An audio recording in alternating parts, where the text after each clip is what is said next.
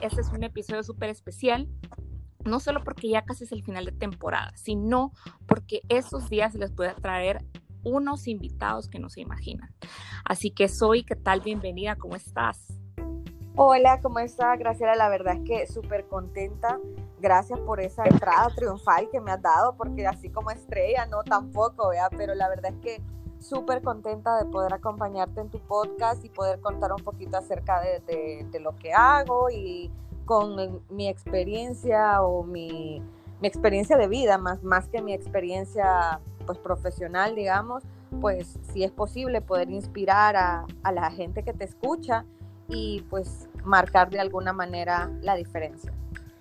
Claro, mira, algo que hablábamos eh, antes de grabar era de que El Salvador tiene mucho talento y sobre todo talento de exportación y que puede resaltar en cualquier mercado, aún en un mercado tan competitivo como Los Ángeles, que es un mercado que lo tenés saturadísimo de marcas, saturadísimo de canales, saturadísimo de latinos y aún para un latino es difícil destacar en ese mercado porque hay muchísima competencia.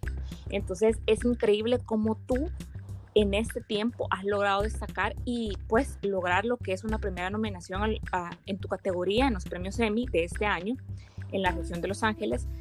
Eh, y quiero que me contés cómo fue esa experiencia desde, no sé si te hicieron la llamada o alguien te escribió o directamente, digamos, de, de Univision te dijeron, o, o sea, quiero que me contés ese día. Pues la verdad eh, ha sido, creo que en mi carrera profesional, una de las mejores experiencias que he tenido hasta el día de hoy. Y, creo que ese día va a quedar marcado en mi cabeza para siempre porque recibí un correo. Bueno, para hacerte un poquito de, de reseña, digamos, yo trabajé en El Salvador 10 años en televisión. Allá, pues, hice lo que, lo que me encantaba hacer, allá fue donde conocí este oficio tan bonito del periodismo y donde definitivamente yo dije, esto es lo que quiero hacer toda mi vida. Entonces trabajé en noticias y luego trabajé haciendo un programa, presentando un programa de turismo en El Salvador. Y luego de eso, pues, y una larga historia, conocí a mi esposo y luego decidí mudarme para los Estados Unidos. Y pues aquí estoy hace cinco años.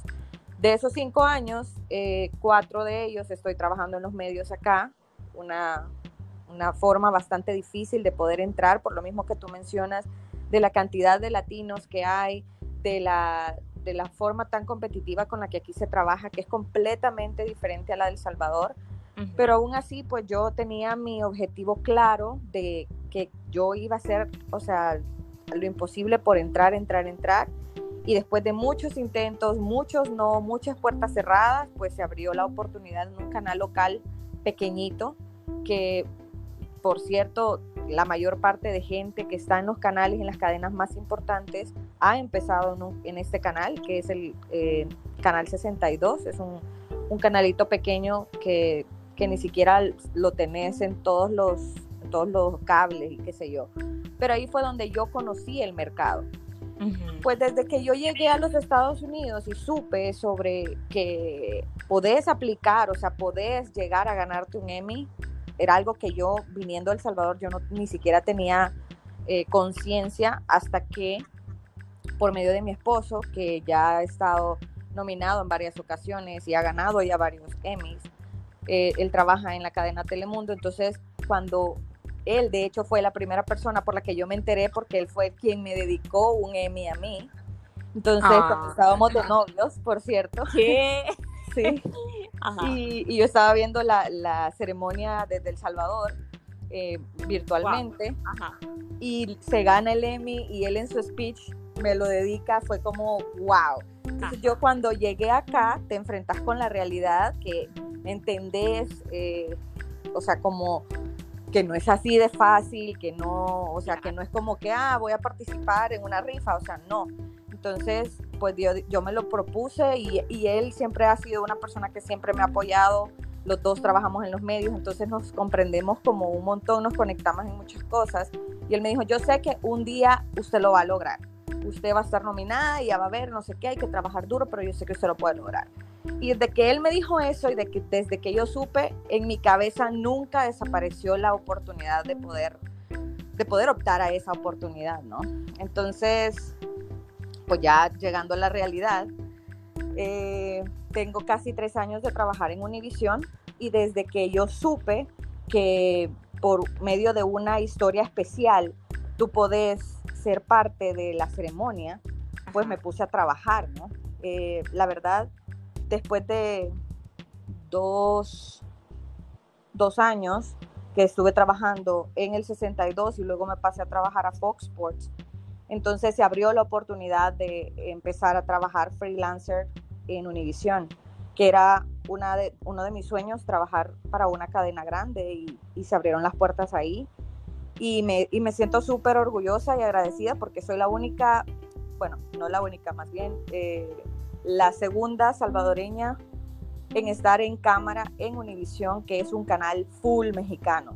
Entonces, sí. las puertas para, para que se te abran en Univision, para que te pueda tomar en cuenta la compañía, es bien difícil. Y afortunadamente, pues las cosas se dieron. Eh, a mí me vieron en Fox Sports cuando estaba trabajando ahí para UFC y entonces el que hoy es mi jefe me contactó. Yo había enviado no sé ni cuántas veces mi currículum a Univision y porque ya lo tenía como seteado, o sea, cada tres meses yo enviaba mi currículum, yo enviaba mi currículum, o sea, todo el tiempo. Entonces, no quitabas que... el dedo del renglón. Exacto, exacto.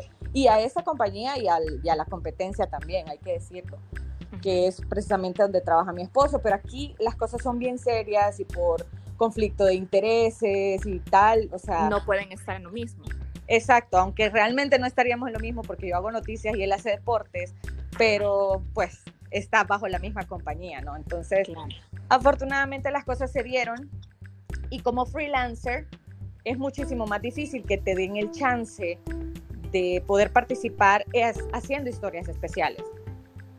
Y pues me rebusqué, o sea, mandé, no sé, hasta el día de hoy no sé cuántas propuestas para hacer diferentes tipos de notas y, y, al final poder decir, bueno, tengo este par de notas y voy a ver si puedo participar en los semi, ¿no? Entonces, eh, en casi tres años que tengo en Univision, solo he tenido el chance de hacer dos notas especiales, pero dije yo, bueno, con estas dos, yo voy a ver qué hago, voy a ver si puedo, porque también tenés que ver si la, tu nota encaja en alguna de las categorías para las que se pueden competir en esa ceremonia de ese año. Uh -huh. Entonces, pues se dio la oportunidad, eh, me hice miembro de la Academia de Televisión aquí en Los Ángeles, porque así puedes asegurarte eh, por tu propia cuenta que puede entrar una de las categorías, o sea, puedes eh, participar para los... Como premios. poner tu nominación.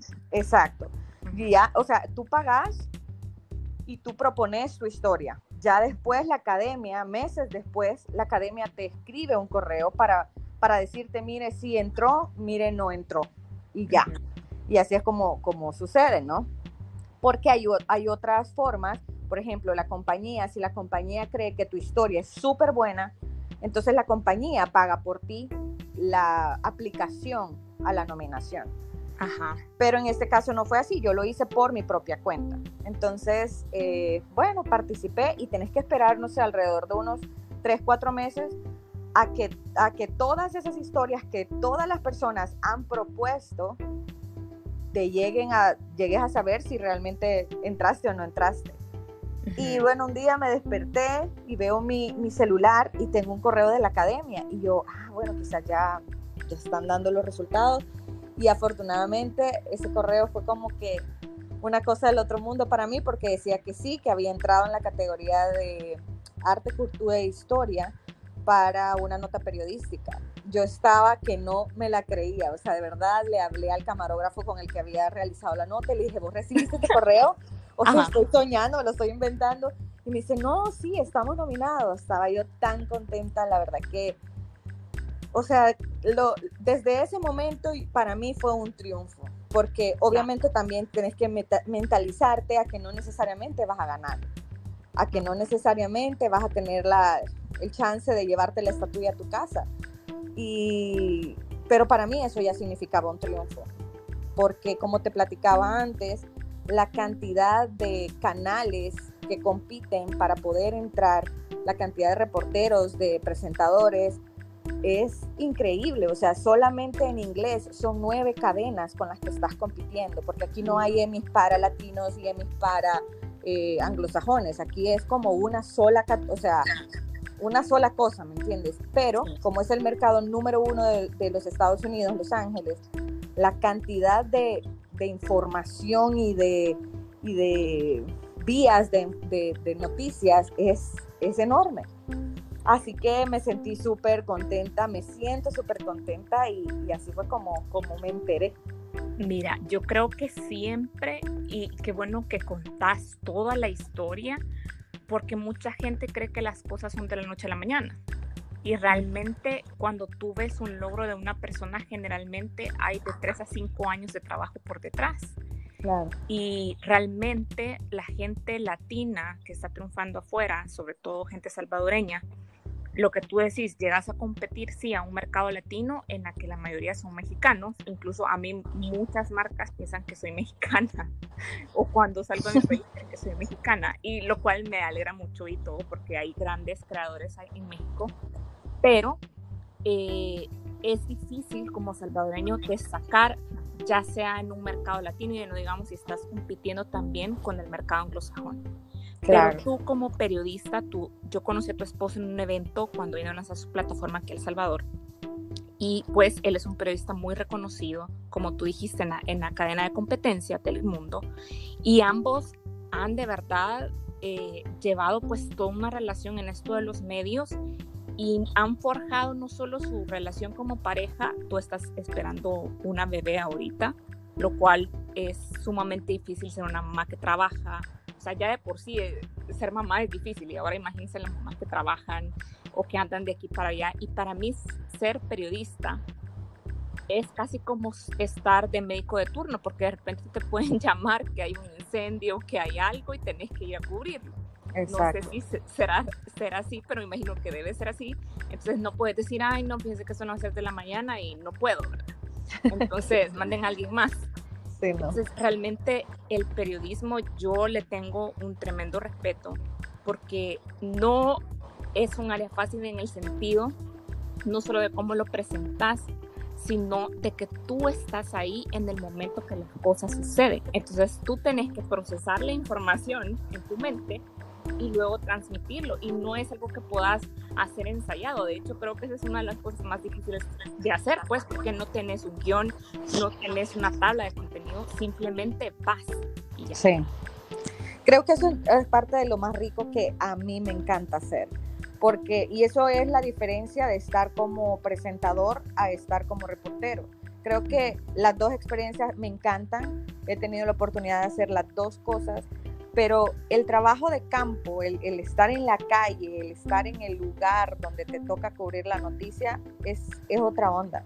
Porque hay notas que son súper tranquilas, que llegas y es la conferencia de prensa, tienes chance de armarte más o menos eh, una, una especie de guion para repasar y luego salir al aire. Pero cuando las cosas es en vivo, o sea, como tú le decías, un incendio, eh, una marcha, no sé, un, lo que sea, algo que esté pasando en ese momento, tú no tenés chance de escribir nada siquiera. Tú tenés que llegar, ir, ver si hay una persona eh, como responsable que está ahí, en este caso hablemos de un incendio, eh, buscar a la persona de comunicaciones si sabe si hay fallecidos, eh, cuántas casas se quemaron o en el caso que sea un incendio forestal, cuántos acres, no sé, tener la información como más básica y con eso armarte una especie de mini brief mental porque ya vas a ir al aire.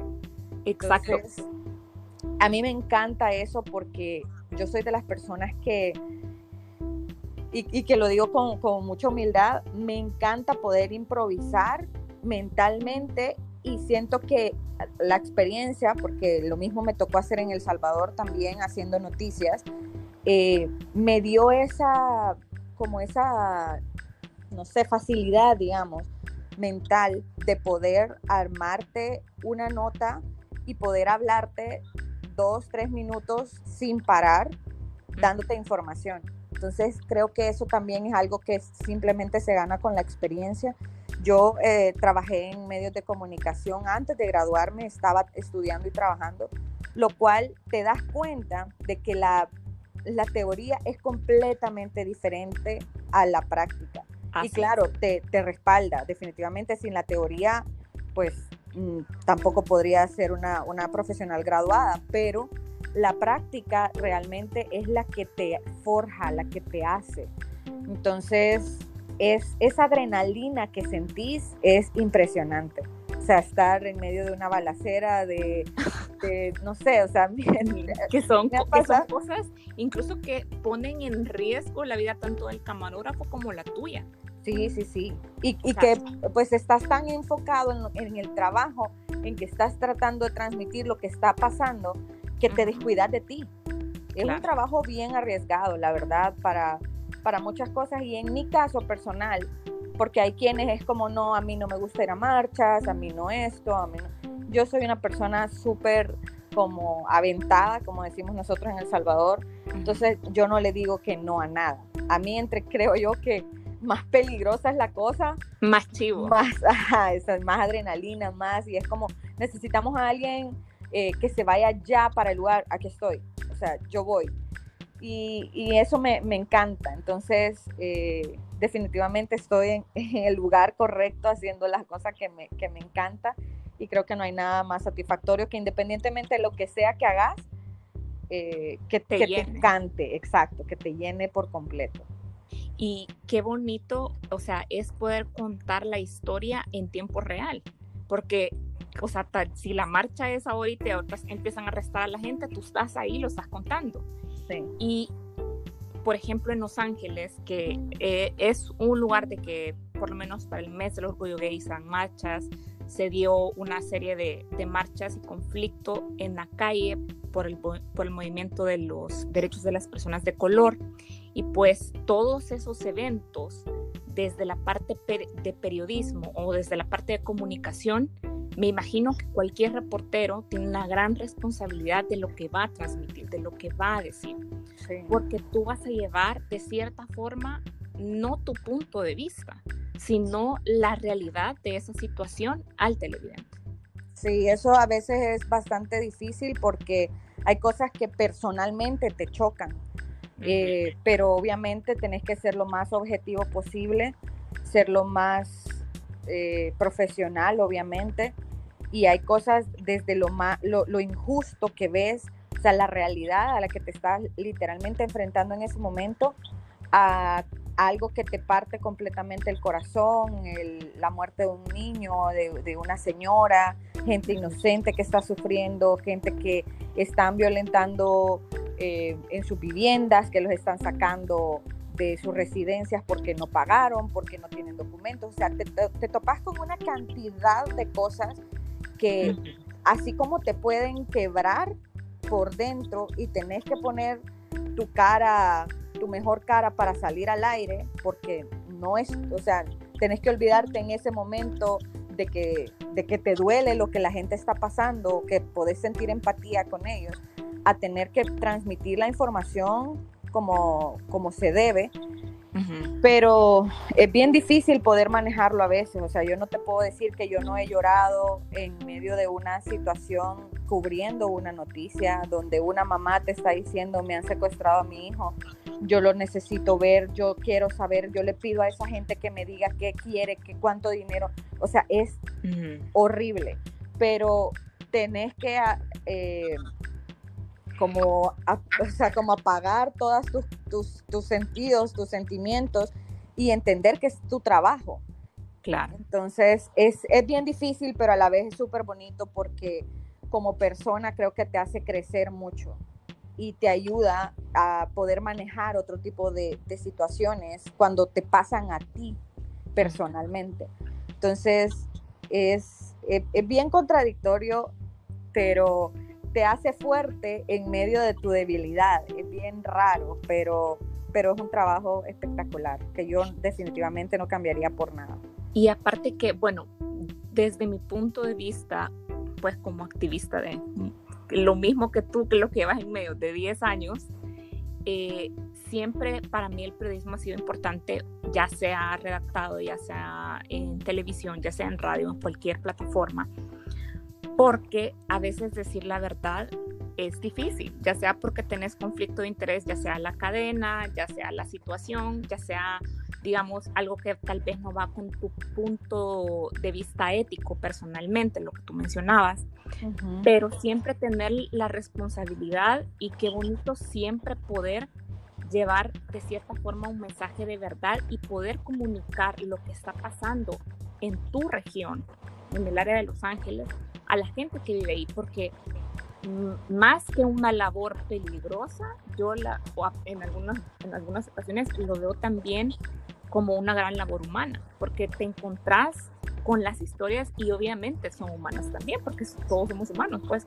Claro. Entonces, eh, te toca ver la realidad desde otra perspectiva, desde los ojos, a veces a través de los ojos de otras personas, y muchas veces dejarte a ti misma de lado y simplemente hacer lo que es correcto y lo que es objetivo.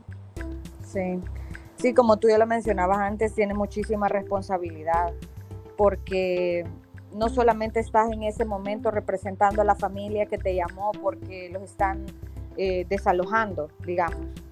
Eh, no solamente estás representando a ellos, estás representando principalmente a tu gente, porque tú te identificas con esa gente, porque tú también sos latino, porque podría haber sido, no sé, la mamá de tu amigo, tu mamá, no sé, cualquier cosa. Entonces, el trabajo no deja de ser empático con la persona, pero tampoco puedes irte solamente por el lado de ellos. Tenés que buscar el lado de, ok, ¿por quién es el que está desalojando a esta gente? ¿Por qué lo están desalojando? Porque hay, o sea, hay de los dos extremos, ¿no? Siempre tenés que ser objetivo en el, en el sentido en el que la gente puede venir y contarte su versión, pero no te podés quedar solamente con esa versión, tenés que ir con la otra parte porque qué tal esta persona te está mintiendo. Entonces tú te metes en un problema como profesional porque, porque aseguraste algo que no te terminaba de constar. Entonces, de, eso es como lo bonito también porque te lleva a, a descubrir cosas que si tú no las expones, hay mucha gente que se queda simplemente con un lado de la historia. Entonces eh, hay mucha responsabilidad en esto y, y, es, es, parte del, del, chiste de esto y, y, de lo bonito de lo que podés hacer realmente con un trabajo eh, completo, digamos. Y es como dice la frase, eh, de una situación o de una historia hay tres versiones, la tuya, la mía y la verdad. Entonces, creo que el periodismo siempre es apuntando a encontrar no en sí la verdad, sino la historia que más se acerca a lo que es correcto de narrar y correcto de transmitir, porque eh, lo de las verdades absolutas filosóficamente es como no existe una verdad absoluta. sí, exacto. Cada quien tiene su propia verdad. Pero ya pasando más a la parte personal, a la parte privada, ahorita que ya prácticamente estás en tu noveno mes de embarazo, que de, o sea, de hecho se, se me ha ido el felicitarte aquí en el podcast, que ya vas a ser mamá muy pronto y que después es tu primer bebé. ¿Y cómo ha sido para ti estar en eso del periodismo embarazada? Porque es, y, o sea, es la misma dinámica, es, te llaman, está pasando esto, tenés que ir. Y, o sea, no es lo mismo, y, yo no soy mamá, pero por la parte médica sé que no es lo mismo una persona que está embarazada a una que no lo está. O sea, cuando estás embarazada te cansas más. Eh, muchas cosas cambian por la parte hormonal. Entonces se vuelve todavía un reto doble. Obviamente tenés ahorita un motor más, pero al mismo tiempo no por eso se hace más fácil. Claro, Fíjate que la verdad ha sido una experiencia súper bonita. Eh, bueno, era algo que nosotros teníamos, mucha gente nos preguntaba, ¿y cuándo van a tener bebé? ¿Y cuándo tener bebé? Eh, pero es, no es algo que tú puedas decidir de la noche a la mañana. Hay muchos factores como pareja que nosotros queríamos eh, establecer primero, aunque pues siempre lo decimos con mi esposo también, nunca se va a estar listo, o sea, en todos los sentidos para, para este reto, ¿no? Y, bueno, la verdad es que Dios nos, nos dio la oportunidad de, enterarnos que íbamos a ser papá en febrero, cuando yo realmente ya tenía tres meses de embarazo, yo no tuve ningún síntoma, o sea, yo no, no, no realizaba que yo estaba embarazada. O sea, no, no, sentí nada diferente en mi cuerpo, en mi estado de ánimo, yo tenía las mismas energías y todo. Entonces fue platicando con una amiga que lo único que sí me dio como, no sé, te estoy hablando dos, tres días antes de enterarme yo que estaba embarazada, fue sí un gran cansancio. O sea, fue un cansancio pero con sueño más que todo. Yo decía como, pero ¿y tendré anemia? ¿Qué me pasa? Si estoy durmiendo bien, estoy durmiendo hasta de más, o sea, ¿qué, ¿qué ocurre, no? Y así fue como me enteré. Y yo estaba en el trabajo.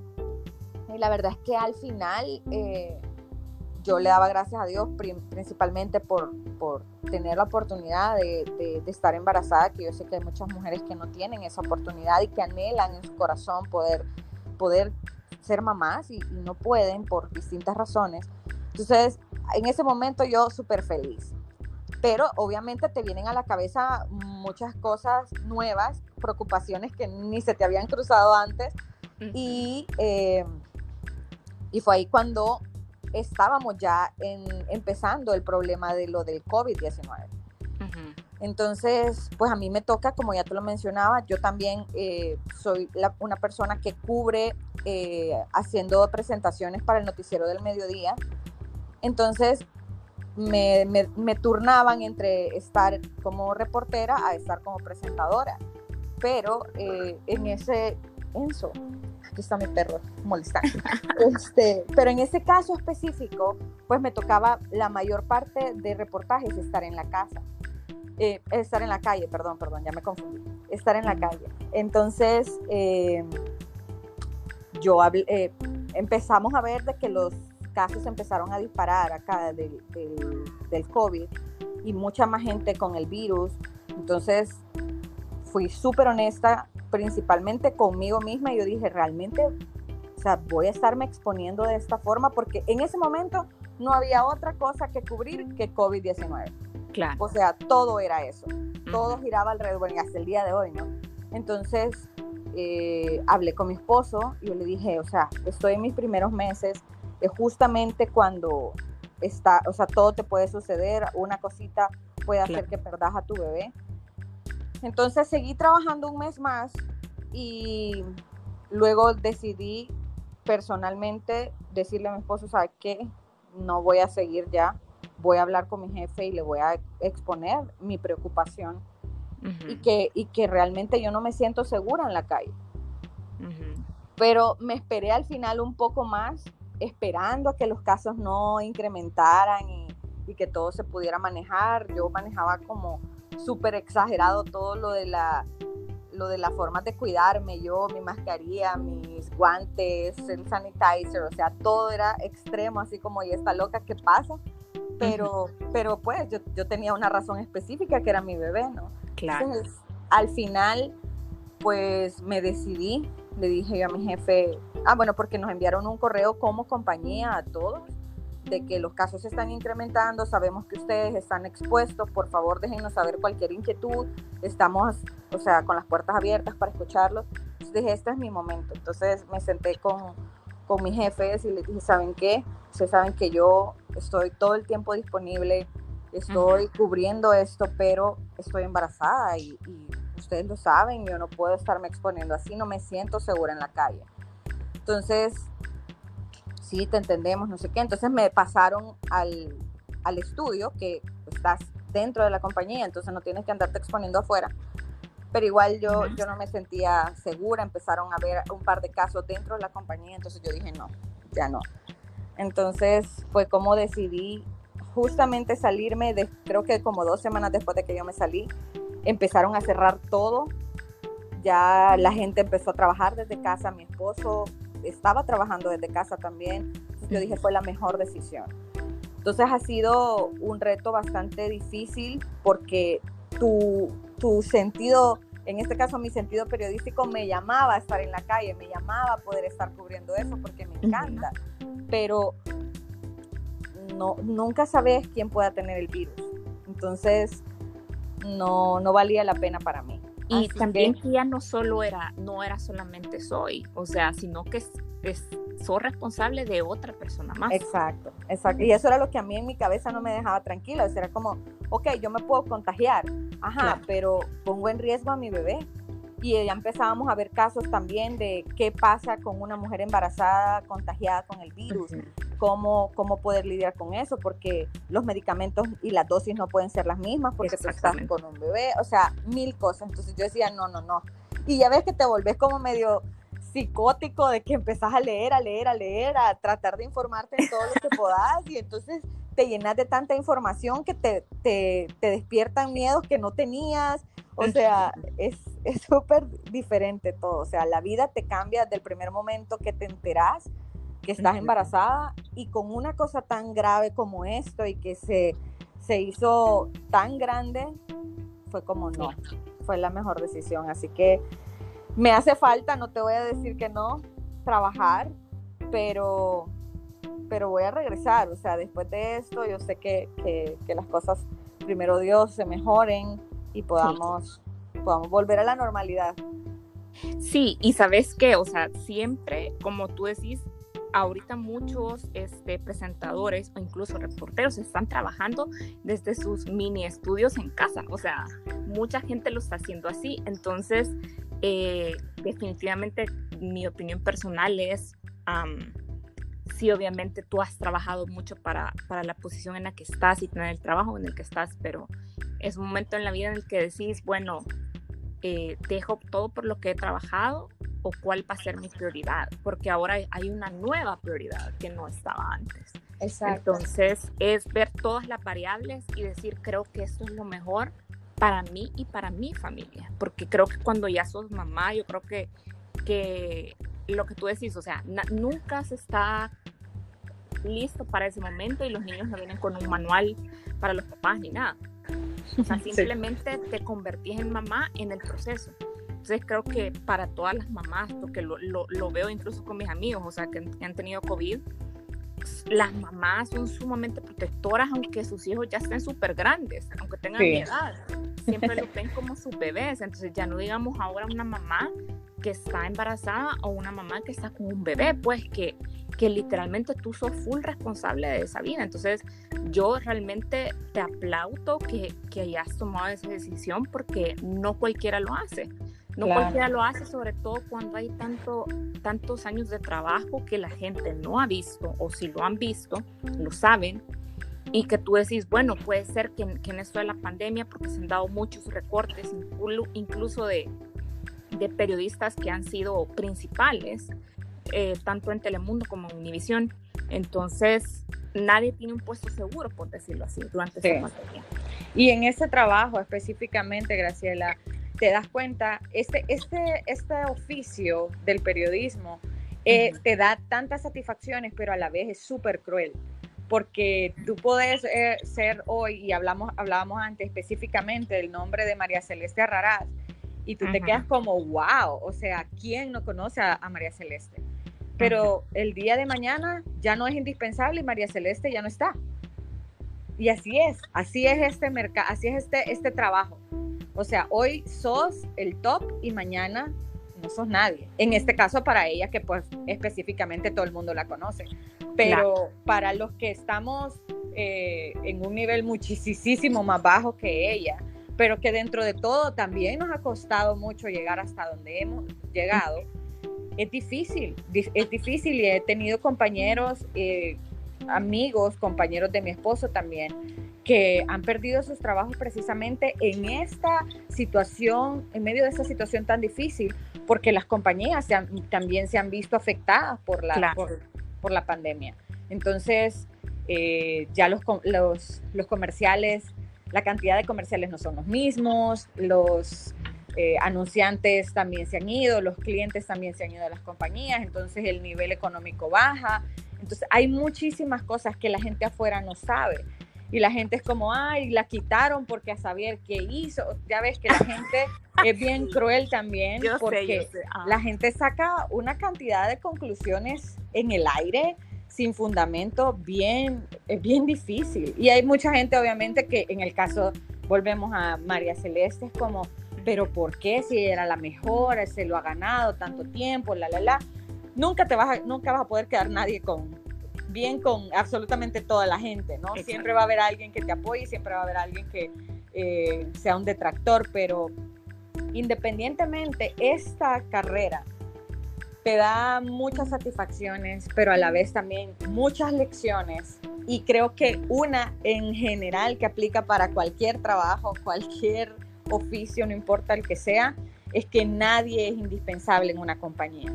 Puede ser el jefe, puede ser el presentador más reconocido, puede ser, eh, no sé, o sea, desde el, nivel más bajo hasta el nivel más alto, nadie es indispensable en una compañía, mucho menos cuando la compañía está teniendo problemas económicos, o sea, financieros que afectan de manera directa. Y eso es algo que la gente no sabe lo difícil que es estar enfrente de una cámara, porque eh, lo que tú decís, la estabilidad en medios de comunicación es prácticamente inexistente. Exacto. Y muchas veces la gente no entiende, por ejemplo, lo de las pautas, que son tanto para los medios tradicionales como para los digitales, pero en los tradicionales, digamos, tú pautas en un noticiero o en un mañanero X cantidad de dinero y el que prácticamente el que paga, lo hemos dicho en otros episodios, el que paga manda. Y si digamos, el que llevaba la pauta para que se pense, aunque María Celeste sea una periodista referente latina, eh, yo creo que de manera internacional también es muy reconocida. Pero si el que estaba pagando la pauta, por ejemplo, simplemente ya no la quería tener ahí, ya es una cuestión de negocios y no es una cuestión de mérito. Exacto. muchas veces quitan y mueven la gente no por mérito, sino porque el cliente elige a alguien más. Y eso no, y más que... y más que eso, perdón que te interrumpa, es la en este caso, y yo lo veo personalmente así, es, tú ves, o sea, tú escuchas el nombre de María Celeste Raras y tú lo reconoces. Tú la tienes de alguna forma en tu cabeza, por Al Rojo Vivo, por Antes Primer Impacto, por, eh, la, porque la viste en un evento, porque la viste hasta cuando vas a Universal Studios en, en los videitos que te salen ahí, por la razón que sea, tú la tenés en tu cerebro pero la cantidad de dinero que ella representa también juega en contra de ella a la hora de una crisis financiera como la que está pasando específicamente Estados Unidos y las compañías grandes aquí. Entonces tú decís, no, pero es que, pero si María Celeste, pero es que ella tantos años, pero si es que nunca ha tenido un escándalo o es que no, o sea, lo que sea, pero la cantidad de, dinero que ella representa juega en contra de ella misma. Entonces, tú no sabes, o sea, es, bien difícil. A, veces es también la, la, parte de quizás ya le tocaba renovar contrato y la compañía simplemente no la puede pagar también. Exacto. O sea, llega un momento y es como con los jugadores de fútbol americano y los lo de la, la, Liga Europea. O sea, simplemente en estos tiempos de crisis no vas a estar recontratando a alguien por una temporada por 30 millones de dólares, un ejemplo. Exacto, exacto. Entonces, a veces, muchas veces no es cuestión de mérito ni nada de eso, sino que es una cuestión totalmente numérica y de negocios. Y algo que yo pues he aprendido en la parte del emprendedurismo, porque también lo estudié, eh, es que los negocios nunca son personales. O sea, para mí ella siempre va a ser un referente. Creo que ella va a tener una carrera antes, después y más allá de, de, de Al Rojo Vivo. Y pues yo creo que toda la gente se quedó como en shock, porque mi tía se quedó como en shock también. Entonces, nadie lo esperaba, exactamente. Y, te muestra también el lado de los medios, en el que siempre va a querer una persona más joven, quizás con tu misma capacidad, pero más joven, porque siempre es eh, la última novedad, eh, un rostro bonito, porque no, vamos a hablar aquí la realidad, ¿verdad? O sea, eh, la gente que le toca estar en televisión es bien competitivo desde la parte física, eh, cómo tú te manejas, lo que tú decías, la parte de los escándalos, no tener polémicas. Eh, y pues cuando sos figura pública, todo lo que tú haces es una relación pública, como tú te das a tratar con los demás o cómo tratas a los demás.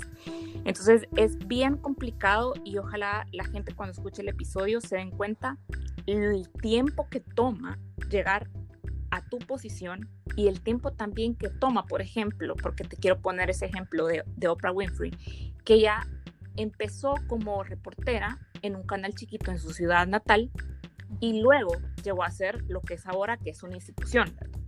Entonces, una, una, compañía, esa mujer es un nombre completo, Exactamente. Entonces tú decís, uno nunca sabe hasta dónde puede llegar. Si bien yo te creo todo lo que te ha costado, sobre todo tu experiencia acá, pero nadie quita que un día Soy pueda ser de Soy Show, ¿me entendés? O sea, y que de repente ya, ya no es como antes el show de Cristina, no sé si te acordás. Sí, sí, claro, claro. Entonces, ¿quién quita que vos puedas llegar hasta ahí? O sea, yo siempre le digo a todos los invitados, la verdad que aquí no hay límites, o sea, como, como en Mean Girls, que el límite no existe de la ecuación, y literalmente en física sí es.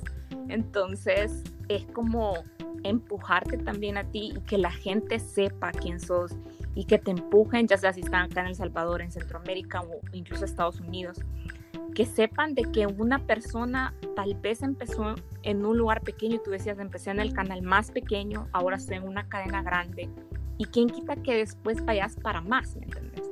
O sea, yo creo que tenés el talento, tenés la seriedad, la ética de trabajo, que es para mí sumamente importante.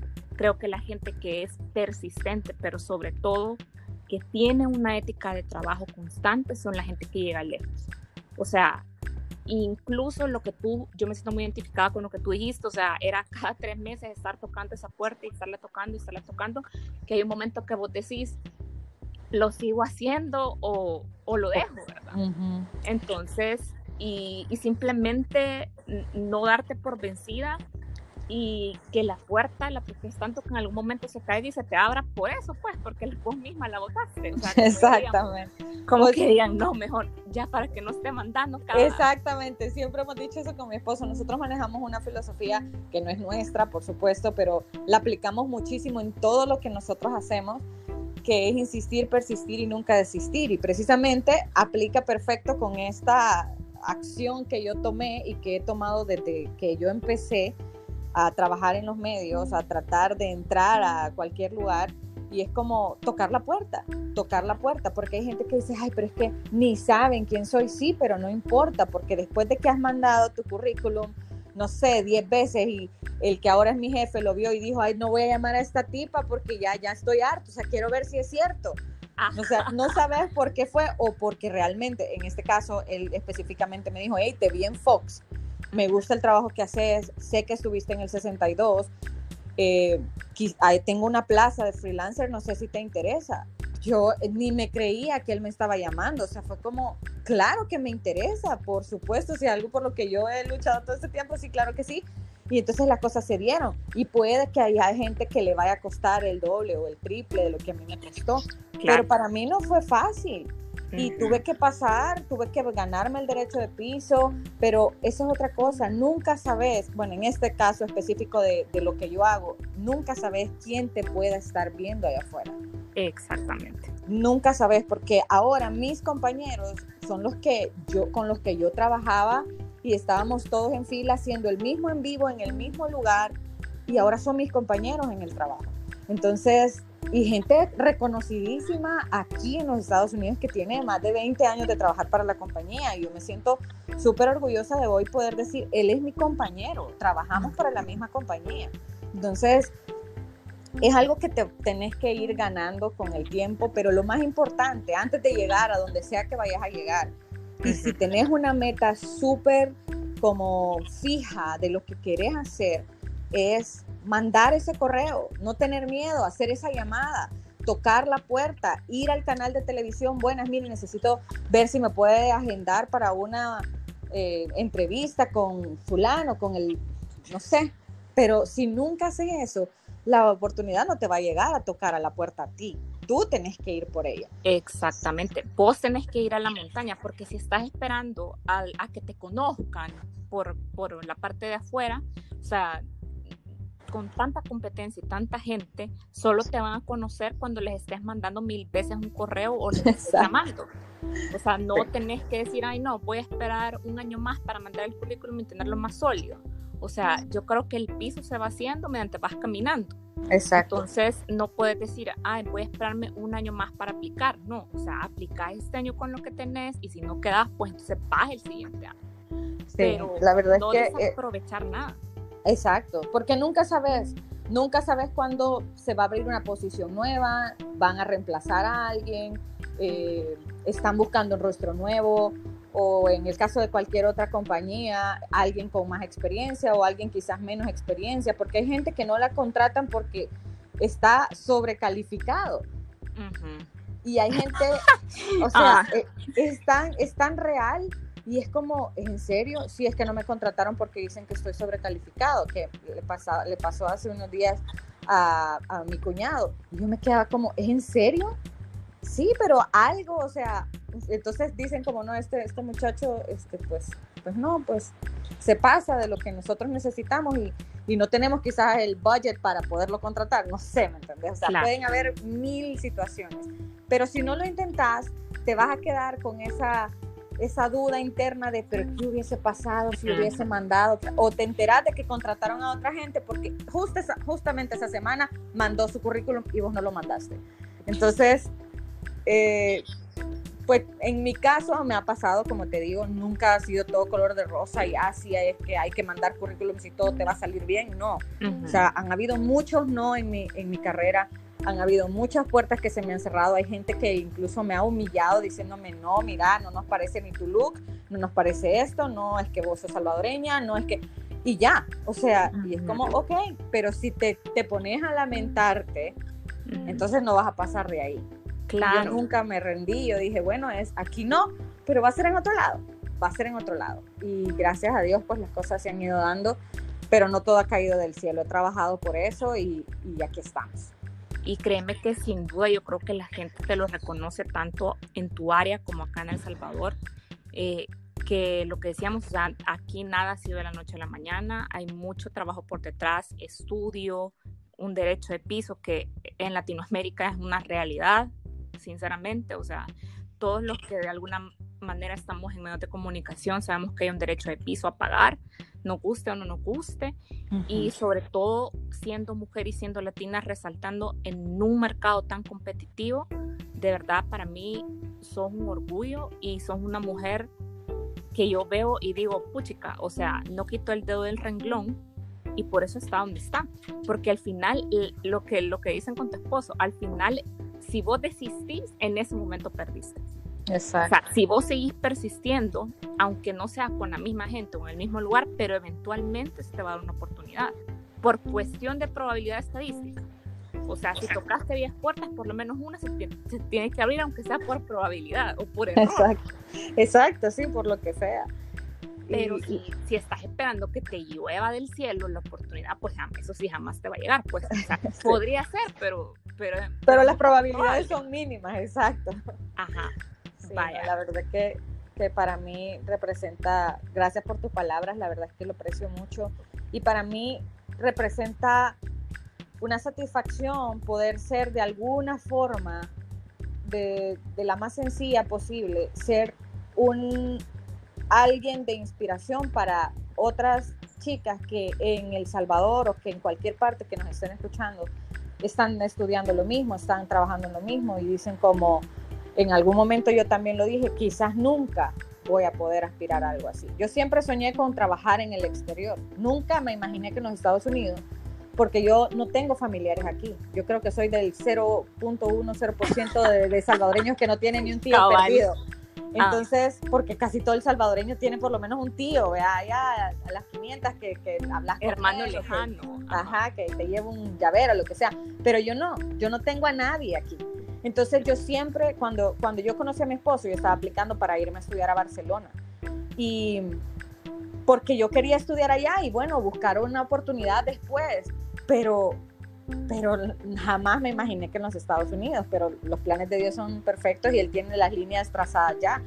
Y cuando llegué aquí, o sea, yo dije, esta es mi oportunidad, o sea, yo no puedo, yo nunca he sido, y, con mucho respeto lo digo, nunca he pensado en quedarme en ama de casa, porque yo amo lo que hago. Y yo creo que el día que lo deje de hacer, a mí me va a dar algo.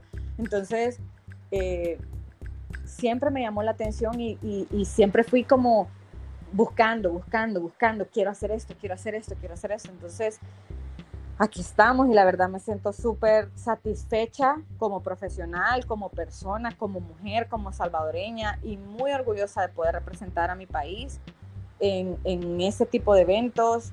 Yo sé que no soy la única, hay gente, hay una chica que por cierto en Univision Washington acaba de ganar por segundo año consecutivo un Emmy también. Y entonces yo digo, hay más salvadoreños aquí.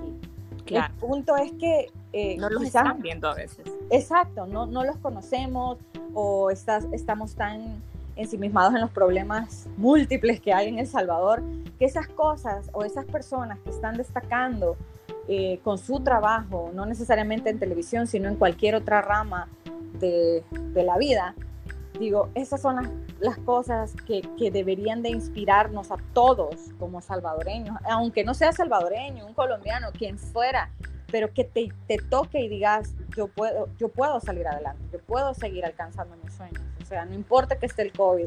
Mira cuánta gente, cuánto emprendedor nuevo hay, me encanta ver eso. Sí. ¿Por qué? Porque la necesidad ha hecho topar al cerco a muchos, porque les quitaron sus trabajos, porque no los están llamando, porque las compañías cerraron, por lo que quieras, o porque necesitas simple y sencillamente hacer eso que amas, o porque no tenés para comer. La razón por la que sea, ha descubierto el talento salvadoreño en tantas áreas. Yo digo como, qué bonito, qué bonito en medio de una dificultad, en medio de que hay mucha gente que ha perdido sus familiares. O sea, estás viendo que hay gente, que somos gente trabajadora, que somos gente que va, que va más allá, pero también somos gente muy cómoda muchas veces. Claro y eso que tú decís, o sea, la, la, crisis te da la oportunidad de reinventarte y salir mejor o de quedarte llorando sentado y no hacer nada. Entonces es como lo que tú decís, ha habido una cantidad de emprendimientos nuevos que yo digo es la necesidad misma y aunque ya tuvieras tu emprendimiento antes, tenés que cambiar tu modelo de negocio, tu canal de distribución y todo lo demás porque la situación ha cambiado y es bien complicado en el sentido de que la gente, digamos, ya estaba cómoda, digamos, con su puesto de trabajo y de repente ser emprendedor, porque es un gran shock, realmente no es lo mismo. No. Entonces es como simplemente ver la parte de la vida del vaso medio lleno y no medio vacío y siempre tener la frase de vida de continuar sin importar qué pase e irte adaptando a la condición que hay. Exacto.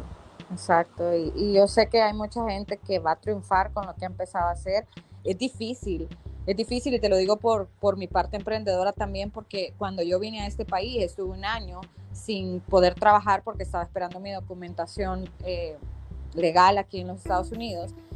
Y y yo siempre he emprendido desde que yo estaba en la universidad. Yo he hecho un montón de cosas para vender y siempre he tenido como eso. Pero cuando vine acá, en un mercado que no conoces, en un, o sea, gente que no conoces, yo no, no conocía a nadie. Entonces empecé a hacer cosas y a mandarlas para El Salvador y, y eso me hizo como, como entender que no necesariamente tiene que ser específicamente en tu área. Yo, bueno, ese tiempo me dio la oportunidad de abrir mi blog, de empezar a hacer este, este emprendimiento que te digo, que yo pinto. Entonces empecé a pintar case eh, personalizados para celulares y los mandaba a El Salvador. O sea, y empecé a hacer un montón de cosas que nunca había tenido el tiempo de poder hacerlas. Porque mi trabajo en El Salvador, entre la universidad, el trabajo en radio que hacía y el trabajo en el canal, yo no tenía vida. Entonces en ese momento sí tuve el chance y que es precisamente el chance que mucha gente ha tenido ahora, precisamente en medio de una crisis y que les ha hecho despertar sus pasiones, eso que les encanta hacer, la cocina, eh, no sé, la construcción, lo que quieras. Y entonces yo digo como, wow, es que a veces las dificultades son las que sacan a flote tus mejores virtudes. Siempre. Y, yo siempre, siempre he dicho, o sea, lo de, la, de cada tiene su forma de plata, que es una frase en inglés.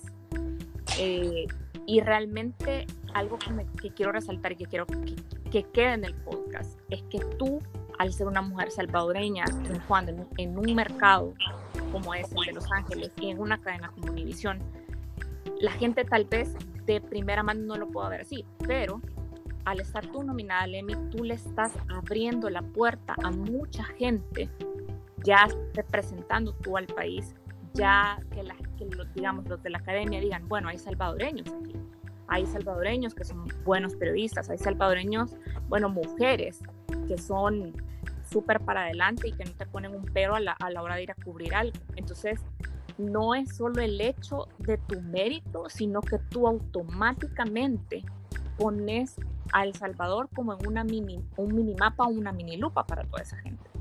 Para que vean que no solo es México, que no solo es, son las venezolanas, que no solamente son las colombianas, sino que también una salvadoreña lo puede hacer.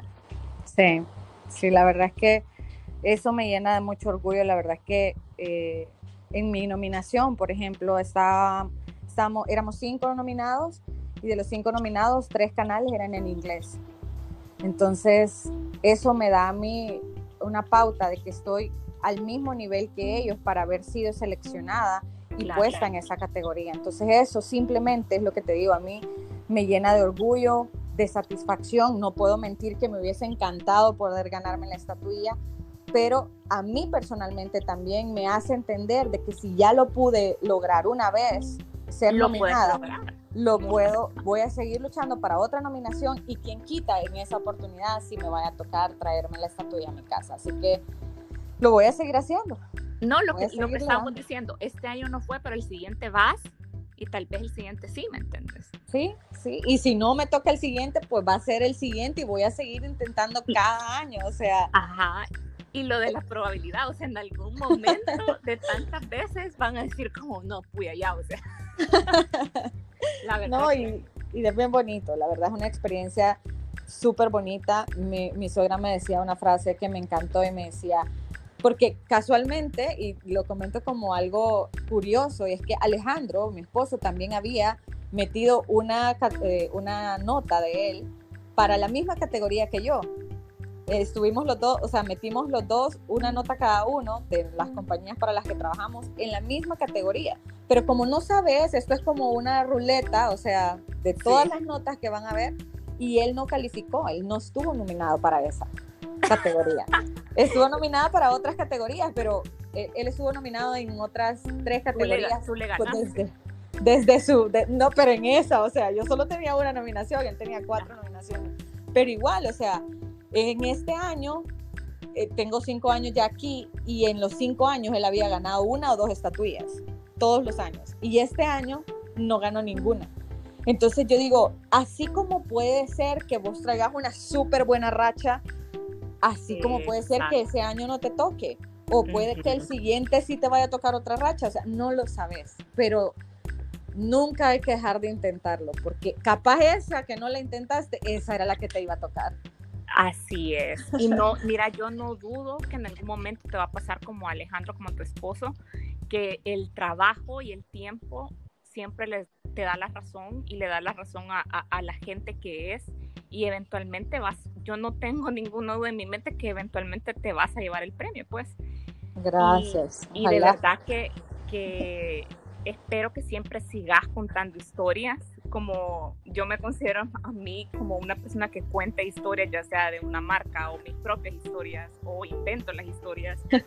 Siento que el, el, contar una historia, sobre todo cuando viene desde la realidad más cruda y a veces desde la realidad más humana y a veces empática, creo que siempre representa un reto profesional, personal y sobre todo la búsqueda de la verdad y te lo agradezco personalmente porque sé que el periodismo no es fácil. No es fácil acá, no es fácil en Latinoamérica y no es fácil en Estados Unidos, sobre todo para los latinos.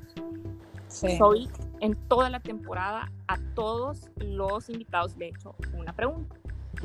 Y la pregunta es, si te pudiera conceder un deseo, con la excepción de que no puedes pedir más deseos, ¿qué deseo pedirías? Wow. Y puede ser lo que sea. Lo que sea. lo que sea y para quien sea. Pero es tu deseo. Wow, qué difícil. Este. wow. Um, este, creo que, que sería que no hubiese más enfermedades en el mundo. Creo que ese sería mi deseo, porque solamente eso traería muchísimos beneficios y tranquilidad para muchas personas y, en, y, pues obviamente nos tocaría a nosotros también poder tener salud siempre. Creo que eso, que, que no hubiesen más enfermedades de ningún tipo y que toda la gente pudiera pudiera vivir hasta cuando le tocara, pero no sé, una muerte natural. Creo que eso sería súper bonito. Sí, y sobre todo que ya estás prácticamente en la puerta esperando a tu bebé, pues yo creo que, eh, todos los papás quieren que sus hijos crezcan en un mundo mejor del, del que ellos tuvieron para crecer, o un mundo totalmente diferente y una sociedad distinta. Y obviamente sabemos que son tiempos difíciles, pero lo que tú decías eventualmente va a cambiar. Eventualmente esto va a pasar y las cosas se van a adaptar o simplemente va a ser una nueva realidad a la que nosotros nos vamos a adaptar. De verdad, soy mil gracias por el tiempo, como que nada, una hora ya platicando. Imagínate. Eh, te deseo de verdad un millón de éxitos, que sigan viniendo más cosas buenas. Eh, ya quiero conocer a tu bebé yo también, espero que lo pongas en historias o, hagas un live. Sí. Eh, realmente siempre es una celebración, creo, traer una nueva vida al mundo y sobre todo hacer que tú misma estás creando un mundo mejor a través de tu trabajo también, a través de tu labor como mujer. Y para mí eso es muy importante porque creo que es importante brillar, pero creo que es importante también cambiar las cosas para positivo. Y creo que tú lo estás haciendo. Muchísimas gracias de verdad por tus palabras. Me encantó poder platicar contigo. Hablé de un montón de cosas que nunca había hablado y, me gustó mucho porque, como te decía, creo que el objetivo mío, que tú también lo mencionabas eh, durante la plática, el podcast, es que con mi experiencia, con mis vivencias, con lo que yo estoy logrando, pueda inspirar a otro montón de gente en esta misma carrera que yo estoy haciendo o en cualquier otra área, porque es importantísimo personalmente, creo yo, en un inicio, poder aspirar a, ese, a eso que tanto uno sueña. Pero es mucho más bonito cuando te forzas y lo logras, saber de que ese trabajo tan duro que hiciste, esos años de sacrificio o lo que sea, tuvieron su recompensa. Creo que no hay nada más eh, llenador, no sé cómo, esa, no es la mejor palabra, pero más satisfactorio, pues, para alguien, para un profesional, poder llegar a donde siempre soñaste. Así que creo que, eh, pues ese sería también el mensaje, vea, como ya lo dije antes, insistir, persistir y nunca desistir, porque tu oportunidad va a llegar. ¿Cuándo, cómo y dónde? No sé, pero si luchas por eso, lo vas a lograr. Sí, y también lo que tú decías también, Dios ya tiene las cosas hechas y yo soy una persona no muy religiosa, pero soy muy espiritual. Y lo que es tuyo, aunque te quites y lo que no, aunque te pongas. Exacto. Y a veces uno propone y Dios te dispone y te cambia los planes, pero siempre es para mejor, nunca, nunca es para algo malo. Definitivamente. que la gente se anime a creer en ellos, que tengan valor y que se quiten el miedo de tocar puertas, porque yo creo que ese va a ser el mensaje y el, y el, y el tema de este episodio. O sea, simplemente cómo lograr un sueño, pero quitándote todas las etiquetas que tenés en la cabeza. Y esperamos que en algún momento, en un futuro cercano, digamos, en unos cinco años ya tengas tu propio talk show y, o algo así, me puedas invitar. Claro, claro, no, por, supuesto, me encantaría. Créeme lo que en mi cabeza hay muchas cosas que, que quiero hacer. Eh, obviamente ahorita mi proyecto más importante es mi bebé en este momento. Estoy ya a tres semanas, hoy ya estoy a tres semanas de, de, de cualquier día que pueda ser porque ya estoy a término entonces eh, de conocer a mi bebé, pero definitivamente como profesional hay muchas cosas que quiero hacer y que no me voy a rendir y que voy a luchar por, por trabajarlas y, tratar de lograrlas. Así que ya estaremos conociendo más adelante qué dice Dios, porque como tú decías, uno dispone, uno propone, pero Dios dispone. Así que vamos a ver qué tiene listo Él para nosotros, pero, pero por supuesto que ahorita eh, nuestro, nuestro enfoque, nuestra prioridad es nuestra bebé, así que ya pronto les estaremos mostrando fotitos de Gian Antonella. Contame, ¿cómo te pueden encontrar en Instagram y en redes sociales? Eh, bueno, en Instagram, que es como la red que más utilizo, eh, estoy como Zoe Q Navarro. En, Instagram, en, perdón, en Twitter, que es la otra que más o menos ocupo, es Zoe Navarro Q, es al revés pero ahí es donde me pueden, pero en Instagram estoy súper, súper activa todo el tiempo, así que por ahí los espero y cualquier cosa en la que yo les pueda ayudar, estoy a sus órdenes también. Mil gracias otra vez. Hoy un gran, gran saludo para tu esposo, para ti, eh, un abrazo para tu bebé, obviamente. No sé cómo. para la panza, para la panza. Abrazar la panza. Eh, gracias. por estar a remoto, eh, porque estamos en horarios diferentes, en situaciones diferentes, pero gracias por hacer el tiempo. Y nos despedimos por el momento de el podcast del día de hoy, pero los esperamos para el final de temporada. Saludos a todos. Chao. Chao.